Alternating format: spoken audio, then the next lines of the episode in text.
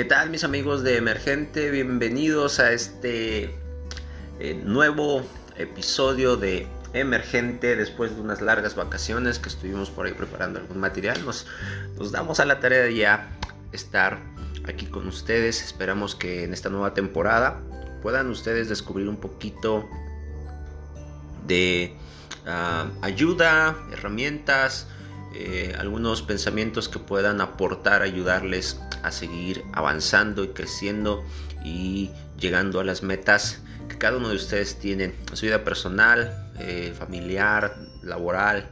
Y, les invitamos a que en esta nueva temporada nos ayuden, nos motiven a cada uno de sus amigos alrededor de ustedes puedan compartir este material.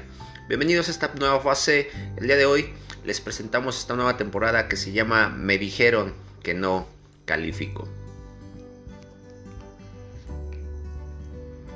En este día queremos platicar una breve historia.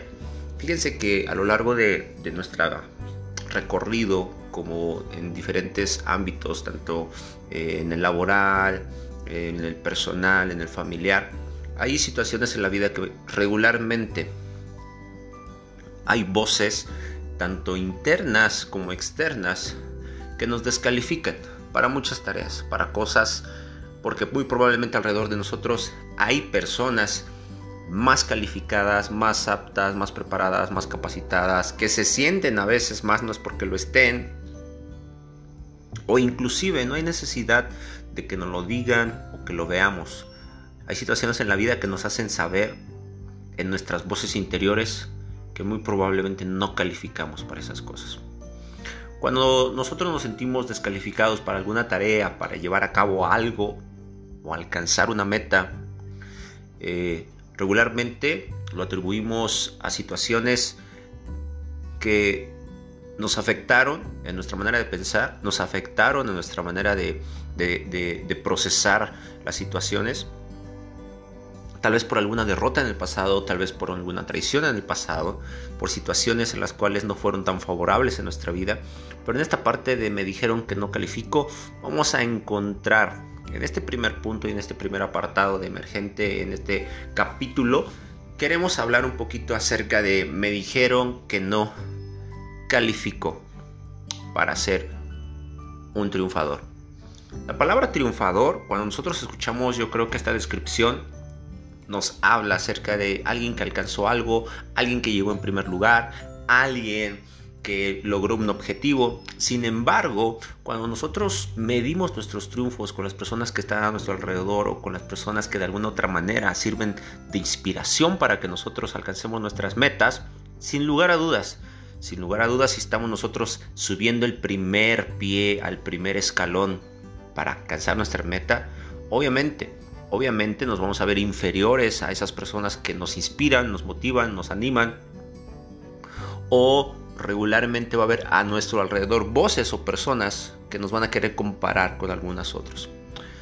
Cuando en nuestro corazón nos sentimos o tenemos un concepto mucho mayor del que debemos de tener de nosotros mismos, creo que esta aspiración a sentirnos mucho más de lo que somos es más peligrosa. Porque Ciertamente es importante reconocer nuestras debilidades, nuestros eh, límites, no para no ir por más o no para no crecer o para no eh, eh, encontrar más herramientas para poder llegar a nuestra meta, sino porque es interesante que cuando una persona decide en su corazón determinarse y saber quién es en sí mismo, qué capacidades tiene, qué habilidades tiene, esta persona encontrará el punto de referencia de dónde tiene que comenzar a reforzar. En mi caso, un ejemplo. Cuando yo era pequeño, regularmente yo era de una estatura baja, era de los más pequeños de mis salones. Y recuerdo que en una ocasión eh, estaban llamando a la convocatoria para, para un, equipo de fútbol, de fútbol, perdón, de básquetbol. En aquel entonces, pues eh, la mayoría de los grandotes se reían de mí y me decían, pues este, aparte era muy delgado, era pequeño y se reían de mí porque yo quería eh, jugar eh, básquetbol. Y el hecho de que se rieran de mí delante de toda la clase y de algunos compañeros más de, la escuela, creó en mí esa descalificación de no sentirme apto para jugar básquetbol. Bien, reprimí este, este deseo por muchos años y sucedió una situación que Ah, me enfoqué tanto en el estudio, fui bueno estudiando en esa temporada, obtuve algunos premios este, y me volví como un punto de referencia en otra área, no precisamente en el básquetbol, pero en otra área sí. Y cuando recuerdo que volví a querer ingresar a la parte de básquetbol, por el simple hecho de haber sobresalido en alguna otra área, me vieron de una manera distinta. ¿Qué es esto? Yo encontré este pequeño secreto que muy probablemente te pueda ayudar o tal vez te pueda motivar a que no avientes por la borda a la basura tus sueños, tus anhelos, aquellas cosas por las cuales has luchado y no se han logrado, aquellas cosas por las cuales has peleado tanto y no las has visto echar realidad. Mira, ciertamente hay personas en muchas cosas más capaces que nosotros, pero hay una, hay, hay, hay una actitud que nosotros determinamos tomar o no tomar. Reconocer en que si somos buenos, perfeccionarnos en ello para que ese sea el la catapunta o el apalancamiento para poder ir sobre eso que anhelamos y deseamos. Tenemos que aprender a reconocer nuestros límites, pero también tenemos que aprender a reconocer que si nosotros perfeccionamos las áreas fuertes en nuestra vida, fortaleceremos nuestras áreas débiles a través de esa ancla en la cual nosotros somos mejores. O tal vez me dirás, me han dicho que no soy bueno para nada, me han dicho que jamás voy a ser alguien en la vida, me han dicho que no voy a alcanzar nada. Y me lo he creído, me da miedo, no sé qué va a pasar, me da miedo lo, lo que pueda suceder, me da miedo fracasar. Y yo creo que a través de muchos motivadores, a través de muchas personas hemos escuchado que el que no fracasa no llega al éxito.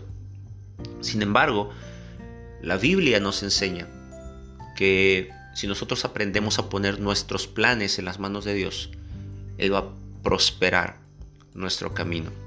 ¿Sabes? Cuando nosotros no somos calificados, cuando nosotros no cumplimos con el estándar, cuando nosotros no llegamos a esa estatura promedio que se necesita para poder ser aspirante a algo, pero nosotros descansamos en Dios. Nosotros aprendemos a saber que Dios es más que un ser que solamente está ahí esperando a que nos equivoquemos para que nos corrija. Cuando entendemos que Dios es más que simplemente una idea o que algo que nos enseñaron de pequeños. Cuando entendemos que Dios es alguien que está ahí con nosotros en todo momento, que reconoce nuestras habilidades, nuestras cualidades, nuestras virtudes, pero que también es consciente de nuestros errores. Como todo buen padre, estará ahí por si un día nos caemos, nos enseñará a levantarnos. Cuando nosotros entendemos que la gente que nos descalifica o nuestras voces interiores continuamente nos descalifican, pero sabemos que tenemos un Dios que sobre todas las cosas tiene cuidado de sus hijos, entonces eso que te descalificaba califica para ser esa persona que Dios ayudará en medio de sus debilidades para poder lograr sus metas. Bienvenido emergentes a esta nueva temporada. Me dijeron que no califico. Nos vemos en el próximo episodio. Un saludo, bendiciones y recuerda, en tus debilidades Dios está presente.